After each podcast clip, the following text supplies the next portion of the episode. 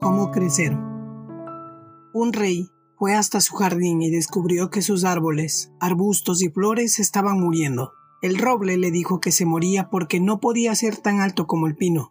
Volviéndose al pino, lo halló caído porque no podía dar uvas como la vid, y la vid se moría porque no podía florecer como la rosa. La rosa lloraba porque no podía ser alta y sólida como el roble. Entonces encontró una planta, una fresia, floreciendo y más fresca que nunca. El rey preguntó, ¿Cómo es que crece saludable en medio de este jardín mustio y sombrío? No lo sé, quizás sea porque siempre supuse que cuando me plantaste querías precias. Si hubieras querido un roble o una rosa, los habrías plantado. En aquel momento me dije, intentaré ser fresia de la mejor manera que pueda.